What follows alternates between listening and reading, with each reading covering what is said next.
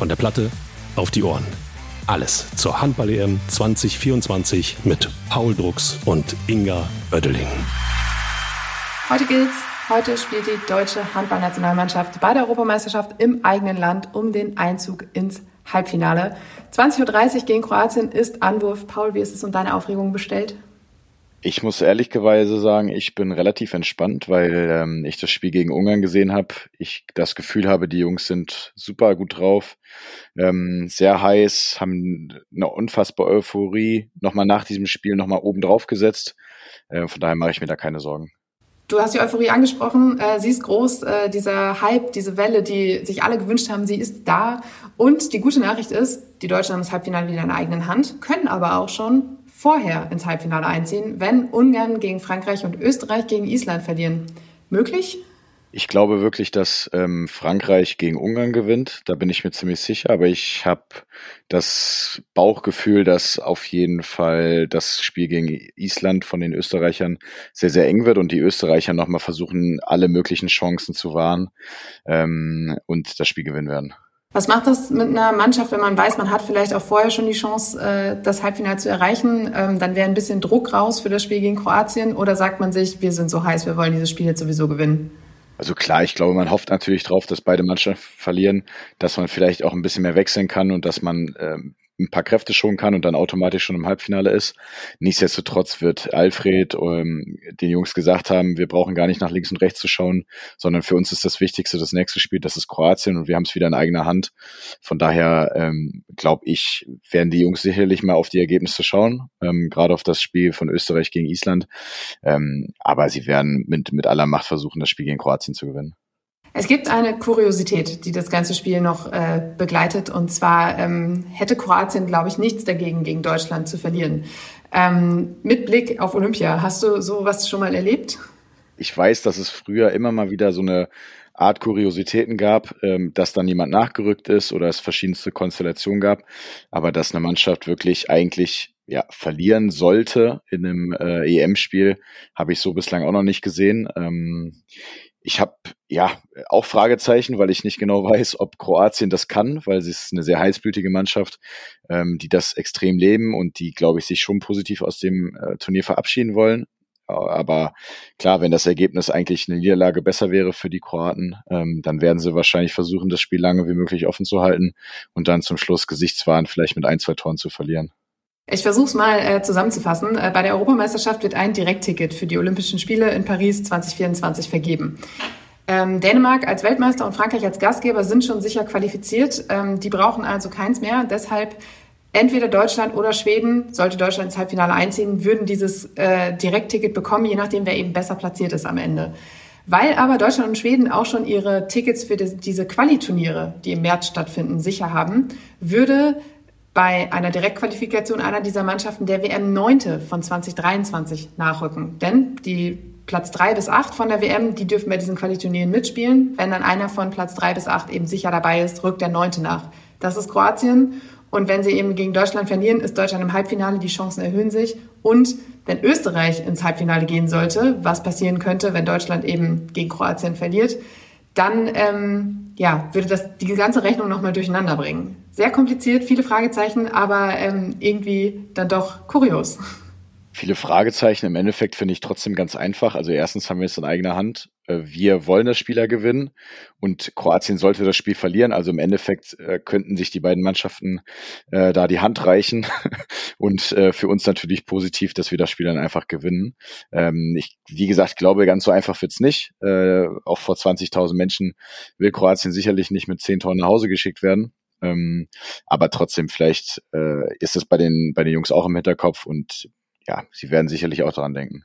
DHB-Sportvorstand Axel Krummer hat gesagt, Kroatien würde davon profitieren, wenn eine Mannschaft, die bei der vergangenen WM vor ihnen platziert war und aktuell einen sicheren Platz für ein Qualiturnier hat, sich direkt für Paris qualifizieren würde. Er hat sich das auch ganz genau erklären lassen noch, äh, um da auch allen Fragen richtig antworten zu können. Ähm, Johannes Goller wiederum hat gesagt, wir haben die einzigartige Möglichkeit, beim Heimturnier mit einer guten Leistung ins Halbfinale einzuziehen und alles andere interessiert uns wirklich nicht. Ähm, es ist aber schon so, dass man solche Kuriositäten in, in der Mannschaft diskutiert, oder? Also eigentlich hat Johannes es richtig auf den Punkt gebracht. Ich glaube trotzdem, dass es wichtig ist, dass man es einmal für alle erklärt und einmal sagt und dass jeder auf dem gleichen Kenntnisstand ist, sondern nicht, dass alle beim Essen oder nach dem Training oder keine Ahnung auf dem Flur darüber sprechen und da über irgendwie diskutieren und vielleicht auch äh, falsche Sachen äh, im Kopf haben, sondern einmal klipp und klar sagen, was ist und trotzdem sagen, ey Jungs, das ist, das ist eine Heim-EM, das ist äh, das letzte Hauptrundenspiel hier in Köln, wir haben so eine geile Stimmung entfacht, äh, lasst uns das weitermachen und lasst uns einfach gegen Kroatien ein gutes äh, Ergebnis erzielen. Und wenn die Kroaten uns mit zehn Toren gewinnen lassen, weil sie vielleicht im Hinterkopf haben, dass sie verlieren wollen, äh, dann ist es so, dann ist es auch gut für uns, äh, dann können wir vielleicht auch ein bisschen durchwechseln. Ähm, wenn die Kroaten alles geben, dann müssen wir auch alles geben äh, und, äh, und da von Anfang an gegensetzen. Durchwechseln ist ein gutes Stichwort. Timo Kastening soll nach seinem Fehlen gegen ähm, Ungarn was wieder dabei sein. Ähm, er hatte einen kleinen Infekt, wird auch wäre auch ein wichtiger Faktor, oder?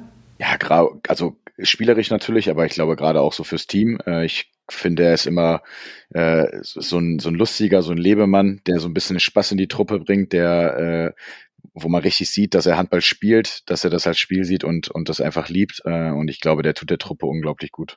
Es ist jetzt ein Spiel, bei der es für die deutsche Mannschaft um alles geht, auch wenn die Voraussetzungen natürlich deutlich besser sind als noch vor ein paar Tagen. Ähm, bist du Fan von solchen Spielen, wenn du weißt, okay, jetzt kann es auch vorbei sein? Absolut. Ähm, das ist, ist ja trotzdem, also es ist ein Hauptrundenspiel, es gibt ja keine Verlängerung etc. Also es ist kein richtiges Viertelfinale, so wie man es irgendwie aus anderen Turnieren kannte. Äh, nichtsdestotrotz finde ich, macht es unglaublich viel Spaß, weil da natürlich noch mehr Druck ist. Es war gegen Ungarn im Endeffekt auch schon so. Äh, und da hat man gesehen, was das mit der deutschen Mannschaft gemacht hat. Und ich habe das früher auch geliebt. Es war jetzt ein Tag Pause zwischen dem Ungarn-Spiel und dem Kroatien-Spiel. Ähm, wir haben da gestern schon kurz drüber gesprochen, wie man damit jetzt umgeht. Du hast schon gesagt, da wird keiner vor zwei, drei Uhr im Bett gewesen sein. Es war auch tatsächlich so, dass viele gesagt haben, es hat lange gedauert, bis sie runtergekommen sind.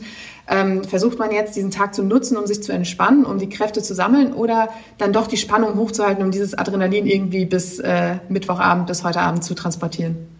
Ah, ich glaube, eine Mischung aus beiden. Ich glaube, es ist schon wichtig, gerade für die Spieler, die sehr, sehr viel gespielt haben, wirklich runterzukommen, ähm, Behandlungen zu bekommen, möglichst viel auch mal den Kopf auszuschalten und nicht nur an Handball zu denken. Äh, es sind sicherlich auch einige Familien da, Freunde da, dass man sich mal ein bisschen ablenken kann. Ähm, und dann wird sicherlich, äh, äh, wurde gestern ein Video geguckt, äh, Alfred hat die Jungs sicherlich gut eingestellt ähm, und hat da so eine Art Spannungsbogen wieder erzeugt, dass sie heute Abend fit sind. Wir haben vorhin äh, diese Euphorie, diese Welle äh, schon kurz angerissen. Ähm, das war das, worauf alle gehofft haben vor diesem Turnier, dass in Deutschland eben so eine Handballbegeisterung entsteht. Ähm, wir hatten alle da, gehofft, dass es so kommt. Jetzt ist es so gekommen. Ähm, wie, wie wertvoll ist das für so eine Mannschaft, dass sie merkt, dass sie in so einem Spiel auch getragen wird? Äh, sehr. Da geht vieles einfacher, muss man sagen. Also ich glaube, man fühlt sich nicht so müde ähm, zum einen, äh, wie vielleicht bei einem Turnier, wo nicht so viele deutsche Zuschauer sind, äh, was, was nicht im eigenen Land ist, wo vielleicht auch die TV-Präsenz nicht so groß ist, äh, die generell die mediale Aufmerksamkeit nicht so groß ist. Ähm, und ich glaube, man denkt auch weniger nach. Also es ist einfach, äh, es ist so viel um einen rum und man ist einfach so in diesem Moment, in diesem Turnier drin, ähm, so war es zumindest 2019, äh, dass man vieles vergisst und dass man einfach ja, dass die Tage auch so schnell vorbeigehen, dass, dass das jetzt nicht so lange anfühlt. Und das ist auch äh, über so ein Turnier relativ wichtig. Das große EM-Orakel, ähm, das äh, Schwein Eberhard, wie ich gelernt habe, hat einen Sieg vorausgesagt gegen Kroatien. Ähm, es kann also eigentlich nichts mehr schiefgehen. Du bist unser Orakel, Paul, denn du hast äh, gegen Island den, das richtige Ergebnis vorausgesagt. Äh, gegen Österreich lagst du dann dezent daneben, aber das verzeihen wir dir mal. Ähm, du darfst uns jetzt sagen, wie das Spiel gegen Kroatien ausgeht.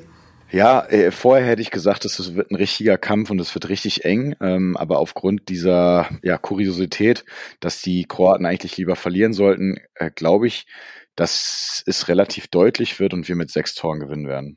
Sechs Tore. Das wär, würde auf jeden Fall nochmal Schwung fürs Halbfinale geben. Und ähm, wir werden uns das ganz gespannt anschauen. Ihr da hinten auf Forteventura wahrscheinlich auch wieder mit der ganzen Mannschaft zusammen. Definitiv. Gibt es da welche, die die Kroaten den Daumen drücken? Ähm, also Marco, mein Teamkollege, ähm, der ist, ist sicherlich für Kroatien, äh, aber er ist ja in der absoluten Unterzahl hier und äh, wir haben ihm schon gesagt, er ähm, kann leise für sich äh, jedes Tor genießen von den Kroaten, aber bitte nicht laut, sonst äh, wird es im nächsten Training ungemütlich. Ist aber nett, dass ihr ihn mit euch schauen lässt, dass er nicht alleine auf sein Zimmer gucken muss. Ja, ja, auf jeden Fall. wir versuchen ihn hier zu integrieren. Dann wünsche ich euch viel Spaß beim äh, Public Viewing. Ähm, euch da draußen viel Spaß äh, beim Schauen. Vielen Dank fürs Zuhören und wir hören uns morgen wieder dann, hoffentlich, mit dem Halbfinaleinzug der deutschen Mannschaft. Bis morgen. Von der Platte auf die Ohren. Alles zur Handball-EM 2024 mit Paul Drucks und Inga Oeddeling.